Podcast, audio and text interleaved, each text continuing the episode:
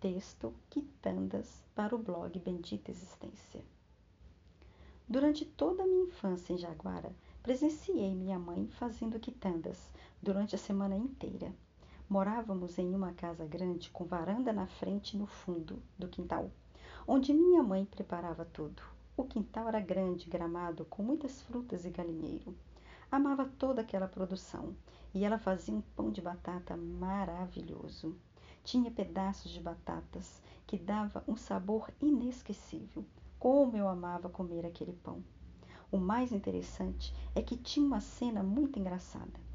Minha mãe já deixava um copo com água ali perto e assim que preparava aquela massa deliciosa, fazia uma bolinha e jogava dentro do copo, pedindo que um dos três pequenos a colocasse no sol.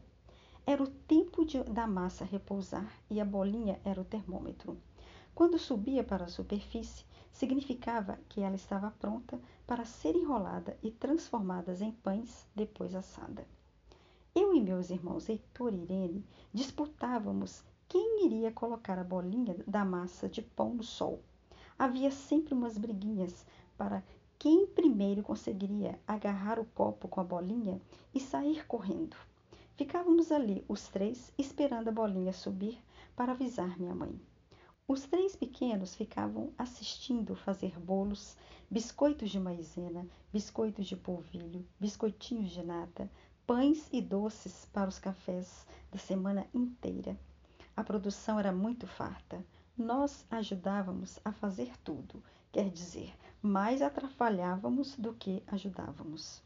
Minha mãe tentava apaziguar aquelas briguinhas ou implicâncias dos três e muitas das vezes perdia a paciência e mandava todos saírem dali ou já enviava para o castigo.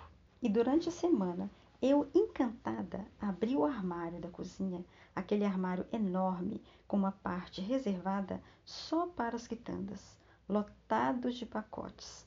Não sabia escolher o que comer devido a tantas variedades.